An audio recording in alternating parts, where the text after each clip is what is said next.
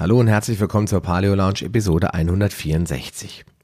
Ja, ich möchte mich erstmal bei dir entschuldigen, dass es letzte Woche nicht geklappt hat mit einer Podcast-Episode, aber ich hatte derart viel zu tun. Es war eine Messe in Stuttgart, da war ich im Vorfeld schon sehr stark eingebunden. Auch die Nachbereitung hat mich sehr viel Zeit gekostet. Dann war der Geburtstag meiner Tochter. Da gab es natürlich auch einiges an Vorbereitungen zu treffen und äh, schließlich musste ich noch das ein oder andere Wichtige erledigen und ja, auf einmal war der Tag gekommen und ich musste mich entscheiden, ob ich dir einen Podcast gebe diese Woche oder ob ich es einfach lasse, damit ich nicht Nachtschichten einlegen muss. Ich habe mich dann dazu entschlossen, einfach mal auszusetzen eine Woche, jetzt so kurz vor Weihnachten ist es auch gar nicht so schlimm, denke ich. Es gibt so viele Podcaster draußen, die tollen Spitzeninhalt liefern. Ich denke, eine Woche kann man da auch mal ohne die Paleo Lounge überstehen. In diesem Sinne starten wir auch gleich wieder in die nächste Folge und heute geht es ausnahmsweise mal nicht ums Essen, sondern darum, was das Essen oder unser Lebenswandel vielleicht mit unseren Zähnen anrichtet. Gesunde Zähne, die nicht nur schön aussehen, sondern auch schmerzunempfindlich sind. Geht das überhaupt oder braucht man für das Hollywood-Lächeln einfach nur gute Gene und einen Top-Zahntechniker? Ich bin nach meinen jahrelangen Recherchen und vielen Selbstversuchen endlich an dem Punkt angelangt, wo ich behaupten kann, ich habe meine Zahnpflege im Griff und kann sowohl mit dem Aussehen als auch mit der Gesundheit meiner Zähne zufrieden sein. Wie ich das angestellt habe und wie auch du einen großen Schritt in Richtung Blendermet-Lächeln machen kannst, erfährst du jetzt gleich nach der Musik. Willkommen in der Paleo Lounge, dem deutschsprachigen Podcast für Paleoernährung und einen ganzheitlichen Lebenswandel. Für ein Leben in Harmonie mit deinem Körper und der Natur.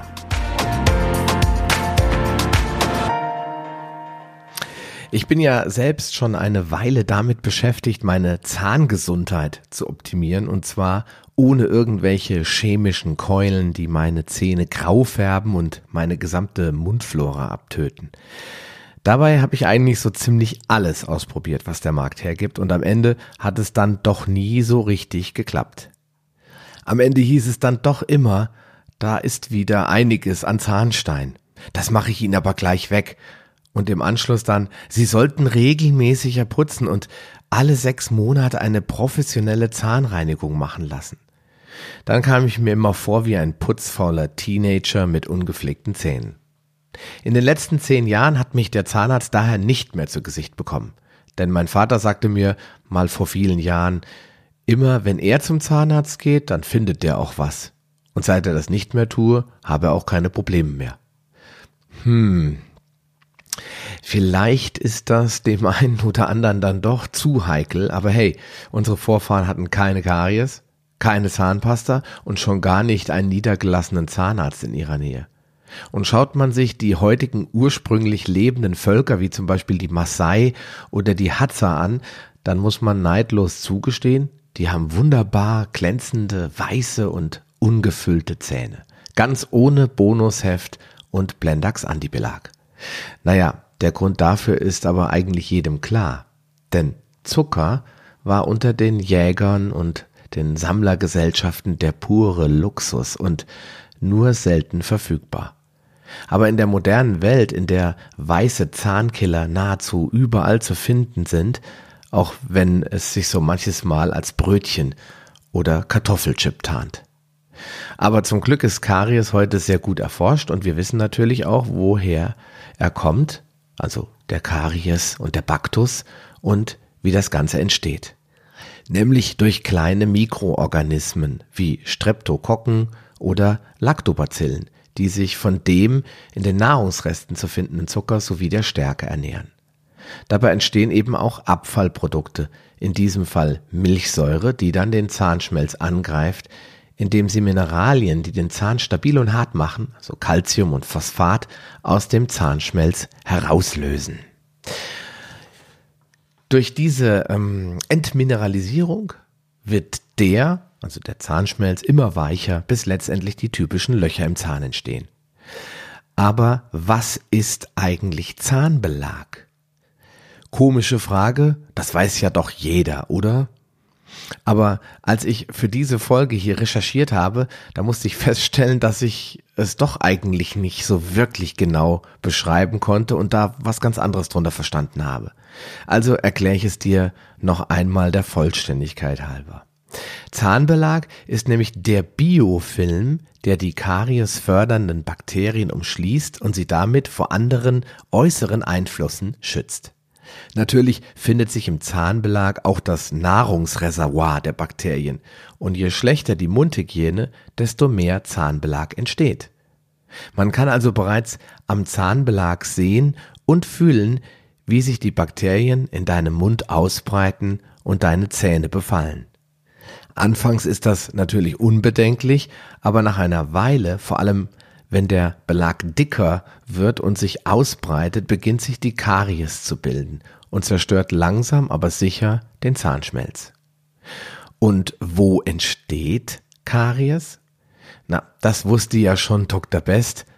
Am meisten und am häufigsten da, wo wir mit der Zahnbürste nicht hinkommen. Oder zumindest nicht mit einer Zahnbürste, die nicht den Namen Dr. Best trägt. Die Wahrheit ist, dass Karies nicht einfach über Nacht entsteht, wie meine Kinder immer glauben, und dann in Panik verfallen, wenn sie mal nicht so fleißig geputzt haben. Es braucht eine Weile, bis die kleinen Quälgeister den Zahn wirklich spürbar, geschädigt haben und äh, der liebe Onkel Doktor ein Loch findet. Aber spätestens, wenn sich die Karies bis zum Nerv durchgefressen hat, macht sich ein stechender Schmerz bemerkbar und dann wird auch dem hartnäckigsten Putzmuffel bewusst, dass es Zeit ist, was an seiner Mundhygiene und der Ernährung zu ändern. Außerdem müssen immer einige Faktoren zusammentreffen, bis Karies entsteht. Einfach nur Zucker zu essen ist noch lange nicht genug, um die Karies auszulösen. Und manche Menschen scheinen widerstandsfähiger gegen Karies zu sein als andere, obwohl sie vielleicht nicht einmal fleißiger putzen als andere, die ständig Löcher in den Zähnen haben, so wie ich, als ich ein Teenager war. Welche Faktoren beeinflussen also die Kariesbildung? Genau genommen gibt es drei ganz wesentliche Faktoren, vielleicht fallen dir im Anschluss noch ein paar mehr ein, dann schick sie mir bitte per E-Mail, aber auf Platz eins steht ganz klar die Ernährung. Auf Platz zwei das Milieu im Mund oder eben auch die Mundflora genannt und drittens die Mundhygiene. In der heutigen Episode möchte ich gerne über das Thema Ernährung sprechen und in den Folgen zwei und drei, die ich dann später im Jahr oder vielleicht auch erst Anfang des Jahres sende, da wird es dann um die beiden anderen Punkte gehen. Ansonsten wird das ein wenig zu komplex und du weißt ja, ich bombardiere dich immer mit enorm vielen Informationen. Naja, aber im Bereich Ernährung, da bin ich mir eigentlich sicher, dass du da kaum Nachholbedarf hast. Also starten wir heute in diese Folge mit dem Punkt 1 Ernährung. Karies liebt Glucose, den Einfachzucker, aber auch die ganzen Eidgenossen oder komplexen Artgenossen, die irgendwie in irgendeiner Form Glucose enthalten. Und da steht ganz weit vorne natürlich die Stärke. Deswegen bin ich ja auch immer so genervt davon, wenn äh, die Leute behaupten, ja, ich esse ja gar keine Süßigkeiten und äh, trotzdem bin ich dick oder trotzdem habe ich Karies. Dabei vergessen sie immer, dass Stärke im Grunde genommen nichts anderes ist als mindestens zehn, manchmal mehr Glukosemoleküle, die miteinander verbunden, verkettet sind. Und wenn die in den Mund kommen, dann entsteht auch daraus äh, ja schon Zucker und im Darm dann erst recht Zucker. Das dauert dann zwar länger, deswegen wird es auch immer wieder fälschlicherweise den Diabetikern empfohlen, aber trotzdem ist es irgendwo eine Form von Zucker. Von Chips bekommt man also genauso Karies wie von Vollkornbrot, Schokolade und Obst. Also die Stärke ist in dem Fall kein Freifahrtschein. Früher hat man das wirklich geglaubt. Ich kann mich noch an Zeiten erinnern, wo dann in äh, verschiedenen Kreisen, also meine, bei meinen Kumpels und so gesagt wurde, ja, ich esse ja keine Gummibärchen und keine Schokolade, davon kriegt man Karies, deswegen ich snacke lieber äh, Chips und äh, Flips und solche Sachen, weil da kriegt man ja keine Karies von. Und äh, ich kann mich erinnern, dass auch der ein oder andere Zahnarzt das in den 80er Jahren wohl noch geglaubt hat. Mittlerweile, denke ich, ist der Zug abgefahren und allen ist klar, dass es völlig egal ist, in welcher Form die Glucose daherkommt, ob als Stärke kombiniert oder eben in reiner Form. Ja, schuld sind dabei auch ein bisschen die körpereigenen Enzyme, nämlich die Amylasen. ich habe das ja schon das ein oder andere Mal erklärt, wenn wir was essen, dann beginnt die Verdauung schon im Mund. Denn im Mund entstehen Amylasen oder dort befinden sich Amylasen, der der Körper dafür eigens hergestellt hat. Und diese Amylasen fangen schon an, die Kohlenhydrate zu verstoffwechseln. Das heißt, sie zerlegen diese Stärkemoleküle auch in einzelne Glukosemoleküle. Das passiert im Mund relativ schwach, das ist der Vorteil der äh, Stärke. Das heißt, wenn du dann Kartoffeln oder Chips oder sowas isst, dann äh, wird das nicht gleich zu purem Zucker, sondern das muss erstmal durch den Kreislauf, damit wirklich der vollständige Zucker daraus gewonnen werden kann. Aber ein Teil machen eben schon die Amylasen. Das heißt, sie liefern den Kariesbakterien schon mal eine Steilvorlage. Sie verstoffwechseln ansonsten die einfachen Kohlenhydrate, die jetzt nicht komplex sind, und gewinnen daraus den Einfachzucker die Glucose oder bei Obst eben Glucose und Fructose. Die Karies fördernden Bakterien, also die Streptokokken und die Lactobacillen, die ähm, nutzen das, die machen das ähm, zu ihrem Futter und gewinnen daraus oder erzeugen dadurch, wie wir eben schon gehört haben, Milchsäure. Aber sie machen das auch, also auch die Karies fördernden Bakterien können auch komplexe Kohlenhydrate verdauen und äh, erzeugen ebenfalls Milchsäure. Das, dafür brauchen sie natürlich ungleich länger, so dass Glucose nachweislich und bewiesenermaßen auch irgendwo gefährlicher ist für die Zähne als die Stärke an sich. Ja, und was kannst du tun, wo du jetzt das weißt? Natürlich kannst du auf Zucker verzichten. In der Paleoernährung ist der weiße Zucker ohnehin sehr verpönt, aber hier gilt es natürlich, die Glucose in Reinstform zu verhindern. Also auch der braune Zucker wäre ja für die Kariesbakterien eine schöne Grundlage und deswegen kannst du natürlich im ersten Schritt Zucker vermeiden und vor allen Dingen eben in dieser reinen isolierten Form. Besonders gefährlich sind dann natürlich auch noch Nahrungsmittel, die an den Zähnen kleben. Denn ähm, wenn ich jetzt ein Glas Saft trinke, dann ähm, ja, klebt der vielleicht nicht so schlimm an den Zähnen wie zum Beispiel Honig, Trockenobst oder Schokolade. Deswegen sollte man vor allen Dingen bei solchen klebenden Plompenziehern, wie meine Mutter immer gesagt hat, besonders vorsichtig sein und sich bewusst sein, dass diese Süßigkeiten, aber auch Honig, Trockenobst und Bananen je nach Reifegrad gerade immer sehr, sehr schön an den Zähnen kleben und dann verschwinden sie ja nun mal nicht einfach wieder, sondern du musst Zähne putzen oder deinen Mund ausspülen und ja, das ist natürlich äh, ein größeres Problem. Die Kariesbakterien freuen sich darüber, wenn irgendwas an den Zähnen klebt, weil dann haben sie da, wo sie später dann auch wohnen, gleich ein Futterreservoir. Softdrinks und Obstsäfte, Obstsäfte sind natürlich auch nicht ungefährlich, aber wenn sie jetzt nicht zu dick von der Konsistenz sind, sind sie überraschenderweise besser oder weniger gefährlich für die Zähne von der Zuckerseite her, weil sie nicht so stark kleben, haben aber dann wieder ein anderes Problem. Sie machen dich erstmal dick wegen dem konzentrierten Zucker und außerdem die Säure in den meisten Säften fügt dem Zahnschmelz dann auf eine andere Art und Weise einen Schaden zu. Aber das äh, werden wir mal in einer anderen Folge besprechen.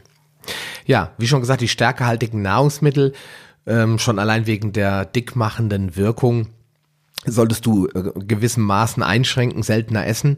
Besonders gefährlich, und das, da spreche ich aus eigener Erfahrung, sind äh, Chips und all die anderen leckeren, stärkerhaltigen Snacks, die es immer so auf den Partys gibt und die man gerne beim Kinonachmittag oder Kinoabend auf der Couch oder auch im echten Kino genießt. Die sind besonders gefährlich, nicht nur für die Linie, sondern eben auch für deine Zähne. Nüsse wiederum sind unproblematisch, die enthalten sehr, sehr wenig Kohlenhydrate im Verhältnis zu ihrem Gewicht und dafür jede Menge Fett. Also wenn snacken, dann eher ungesalzene Nüsse. Die sind also deutlich problematischer, unproblematischer als die anderen genannten.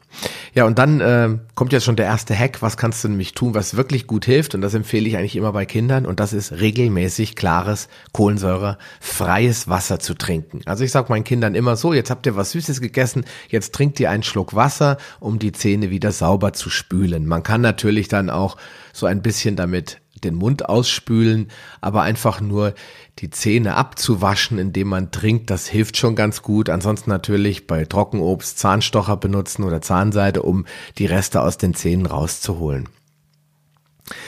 Ja, Deswegen empfehle ich eigentlich immer, Wasser zu trinken zwischen den Mahlzeiten, nach den Mahlzeiten nochmal, um die Zähne damit schon mal ein bisschen abzuwaschen.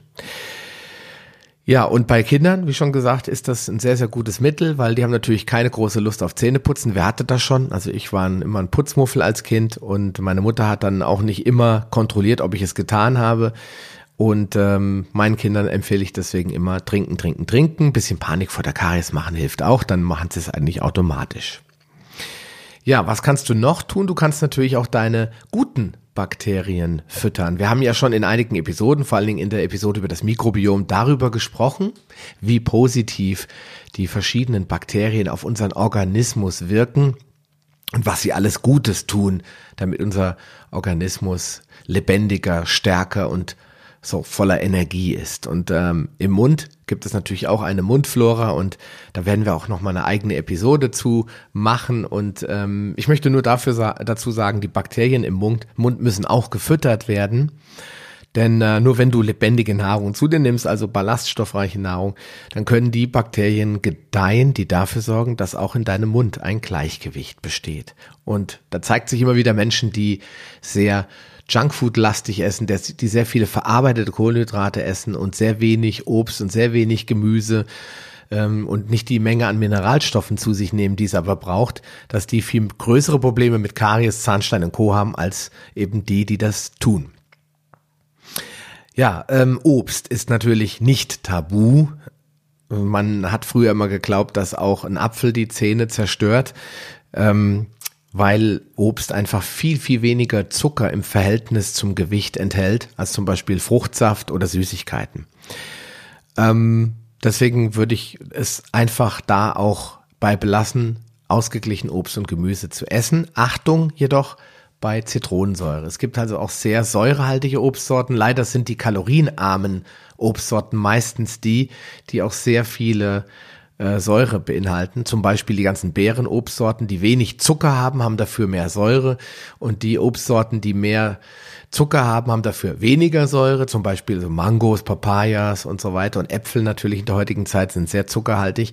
Aber insgesamt ist es natürlich viel weniger als das Gewicht. Nehmen wir mal die Banane, die gehört mit zu den süßesten Obstsorten. Da haben wir im besten Fall so um die 14 bis 17 Gramm äh, Fruchtzucker drinne oder Zucker insgesamt. Ich weiß es jetzt gar nicht. Schau einfach mal nach. Wenn man bedenkt, bei 100 Gramm ist das ja nicht viel. Ich sag mal, eine Scheibe Brot hat ungefähr 66 Gramm Zucker in Form von Stärke. Das ist dann doch ein anderes Ding oder eine andere Hausnummer. Außerdem enthält Obst natürlich viele wichtige Ballaststoffe, die den Blutzucker positiv beeinflussen.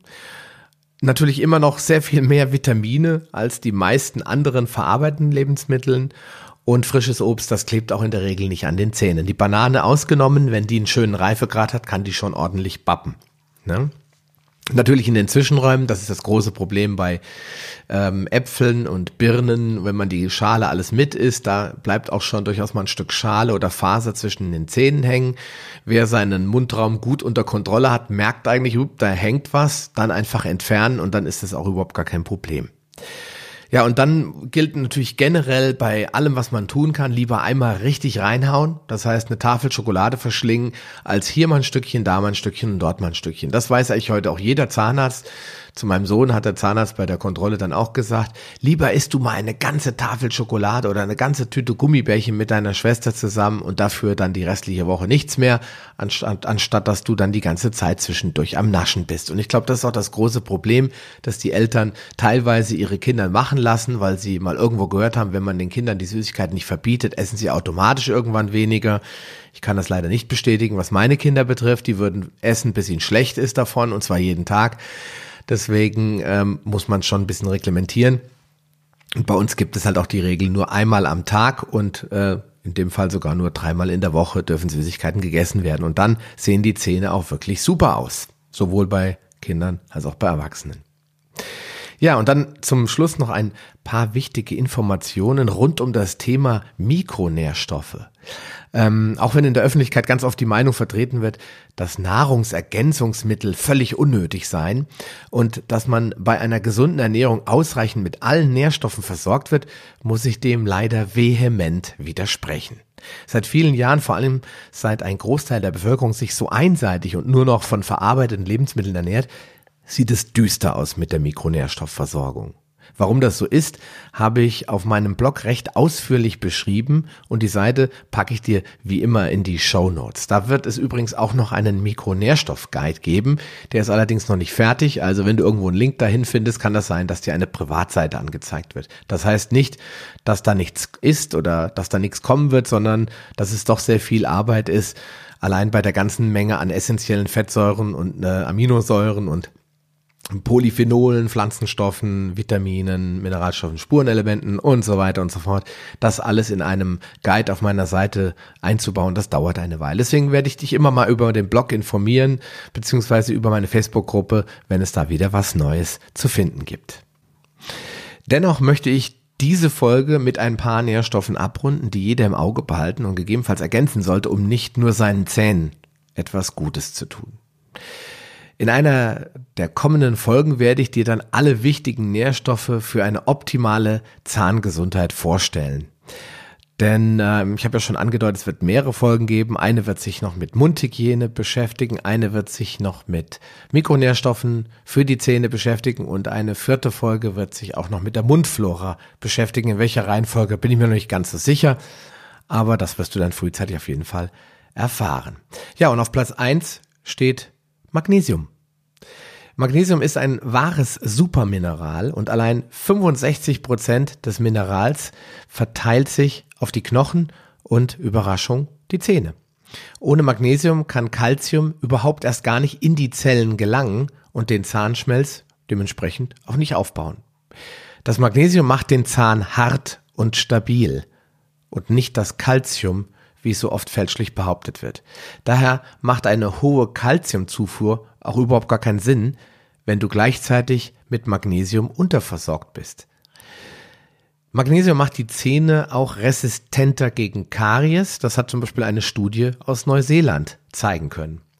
Da Magnesium aber nicht nur wichtig für Knochen und Zähne, sondern auch für Nerven und Muskeln ist und es an so vielen wichtigen Stoffwechselprozessen beteiligt ist, sollte es auf jeden Fall ausreichend aufnehmen. Meine Empfehlung ist Magnesium immer supplementieren. Denn wir leben in einem Mangelgebiet. Wir haben überhaupt Mineralstoffmangel in äh, Deutschland und Europa. Die Böden sind ausgelaugt.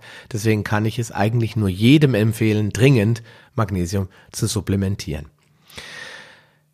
Auf Platz zwei, wenn es äh, um die Zahngesundheit geht, steht bei mir auch schon wieder Vitamin D3. Denn äh, das wirkt nicht nur entzündungshemmend. Der Aufbau von Knochen und Zähnen ist ohne Vitamin D3 nicht möglich. Magnesium agiert hier als wichtiger Kofaktor im Vitamin D-Stoffwechsel und ohne Magnesium kann Vitamin D nicht wirksam werden. Die beiden gehören also zwingend zusammen. Ganz oft wird D3 in Kombination mit Vitamin K2 angeboten. Diese Kombination ist äußerst sinnvoll, denn K2 ist unerlässlich für die Gesundheit des Knochengerüsts und somit auch natürlich für die Kieferknochen, die unsere Zähne beherbergen. In Studien stellte man fest, dass ein K2-Mangel bei Kindern zu Kieferentwicklungsstörungen führte, der sogenannte Crowded Jaw, ein Zustand, bei dem sich die Zähne im Mund übereinander schieben. Also Crowded Jaw heißt im Endeffekt nichts anderes als überfüllter Kiefer. Ja, und äh, das kommt daher, weil die Zähne schneller wachsen, schneller erscheinen, als der Kiefer mitkommt, also als der mitwachsen kann. Und äh, diese Situation wird mit einem Vitamin K2-Mangel während der Kindheit assoziiert. Bitte Vitamin K2 nicht mit, mit Vitamin K1 verwechseln, denn da haben wir überhaupt gar keine Probleme mit. Das, da leiden wir auch keinen Mangel von. Vitamin C steht bei mir auf Platz 3. Ähm, ja, warum Vitamin C? Da denken ja alle an Antioxidantien und Erkältung. Natürlich jetzt in dieser Jahreszeit, ich nehme diesen Podcast Ende November auf, da ist es natürlich äh, wichtig, auch Vitamin C einzunehmen, um das Immunsystem zu unterstützen. Aber da Vitamin C die Kollagensynthese unterstützt, kräftigt es auch die Struktur des Zahnfleischs. Ein niedriger Vitamin C-Spiegel stellt also nicht nur ein Risiko für regelmäßige Infekte, sondern auch für Zahnfleischprobleme dar. Viertens Coenzym Q10. Q10, das kennen die meisten von euch wahrscheinlich nur aus der Antifaltencreme und das liegt daran, dass es in der Lage ist, das Bindegewebe zu straffen, zu stärken und damit der Hautalterung entgegenzuwirken. Nun hat man aber festgestellt, dass bei einer akuten Parodontose die Q10-Werte im Zahnfleisch sowie den weißen Blutkörperchen merklich niedrig sind und gesunken sind. Solltest du also mit ständigem Zahnfleischbluten oder Parodontose zu kämpfen haben, könnte eine Ergänzung mit Q10, zum Beispiel in Form von Tropfen oder Lutschtabletten, Abhilfe verschaffen. Fünftens, Omega-3. Ja, Omega-3 ist ja so mein Lieblingsnährstoff, Liegt einfach daran, dass ich glaube, dass wir in Deutschland massiv unterversorgt sind und dass daher neben Vitamin D3 natürlich auch die ganzen Infekte und auch viele Entzündungserkrankheiten hervorgehen und dass wir diese nicht in den Griff bekommen, weil die meisten Menschen glauben, mit äh, ihrer normalen ähm, Ernährung könnten sie ausreichend versorgt werden. Ich habe ja über Omega-3 auch bereits drei Podcast-Episoden gemacht und ähm, mein geplanter Mikronährstoffguide wird dazu auch nochmal einige spannende Informationen bereithalten. Deswegen möchte ich hier auch nicht viel zu sagen, außer dass ähm, die Omega-3-Fettsäuren ein unglaublich vielseitiges Anwendungsfeld bieten und eben sehr effektiv gegen Entzündungen wirken. Und daher ist eine gute Versorgung mit Omega-3-Fettsäuren in der heutigen Zeit auch unerlässlich. Und ähm, was hat das mit den Zähnen zu tun? Ganz klar, die meisten Leute leiden neben Karies eben auch an Entzündungsprozessen im Mund. Das muss nicht unbedingt gleich äh, Parodontose sein, aber Zahnfleischbluten ist immer ein Hinweis auf eine Entzündung. Wenn der Körper nicht genug Omega-3-Fettsäuren oder andere, andere entzündungshemmende Wirkstoffe, Nährstoffe im Blutkreislauf in den Zellen gespeichert hat, kann er diese Entzündungen auch nicht wirksam bekämpfen, sie nicht ausheilen und dann hat man eben ständiges Zahnfleischbluten, ständige empfindliche Zähne und Schmerzen. Und dass das nicht angenehm ist, muss ich ja keinem erklären. Deswegen empfehle ich eigentlich immer Omega-3 und das hat dann auch auf die Zahngesundheit einen positiven Effekt. Ja, zum Schluss noch ein kleiner Bonustipp, denn ähm, die Mundflora, die hat ja auch einen besonderen Einfluss auf die Zahngesundheit. Deswegen werde ich dazu ja nochmal eine gesonderte Episode machen. Ähm, und dementsprechend können auch spezielle Probiotika sehr viel Gutes für deine Zähne tun. Also wenn du probiotische Mittel schon kennst und einsetzt, dann empfehle ich dir, ähm, wenn du damit gut fährst und dich damit wohlfühlst, das auch immer mal wieder zu tun. Ich bin fest davon überzeugt, keiner wird krank, wenn er jetzt nicht jeden Tag eine probiotische Tablette runterschluckt, aber alle Vierteljahr, also alle drei Monate, das könnte man schon mal eine monatelange Kur machen, also so ein bis maximal zwei Monate regelmäßig Probiotika einnehmen, um einfach die Mundflora und auch die Darmflora wieder so ein bisschen zu unterstützen. Dazu verrate ich dir aber dann viel mehr in der Episode ähm, Nummer zwei, wo wir dann über die Mundflora sprechen oder über die Episode drei. Da bin ich mir noch nicht ganz so sicher. In diesem Sinne, 27 Minuten, das war mein Ziel. Ich wollte nicht über die 30 kommen. Ich wünsche dir viel Erfolg beim Umsetzen dieser Tipps und eine schöne Winterzeit, Herbstzeit. Wir hören uns auf jeden Fall nächste Woche wieder. Da habe ich allerdings ein Interview geplant mit Dr. Jana Scharfenberg. In diesem Sinne, schönen Tag, mach's gut und bleib gesund. Dein Sascha Röhler. Schön, dass du dran geblieben bist. Die wichtigsten Informationen zu dieser Folge findest du in den Show Notes unter palio-lounge.de slash podcast. Dort findest du unter Archiv alle Podcast-Episoden auf einen Blick. Oder gehe auf palio-lounge.de slash Folge und ergänze die entsprechende Nummer. So findest du unter palio-lounge.de slash Folge 76 die Shownotes der Episode 76. Wenn dir diese Folge gefallen hat und du etwas für dich mitnehmen konntest, dann würde ich mich über deine ehrliche Bewertung freuen. Eine Anleitung, wie du diesen Podcast bewerten kannst, findest du unter palio-lounge.de slash podcast-bewerten. Deine Bewertung hilft mir sehr, diesen Podcast bekannter und vor allem sichtbarer zu machen, damit auch andere Menschen davon profitieren können. Ich freue mich schon jetzt, dich bei einer der nächsten Folgen wieder begrüßen zu dürfen und wünsche dir viel Erfolg bei der Umsetzung deiner persönlichen Ziele. Bleib gesund, dein Sascha Röder.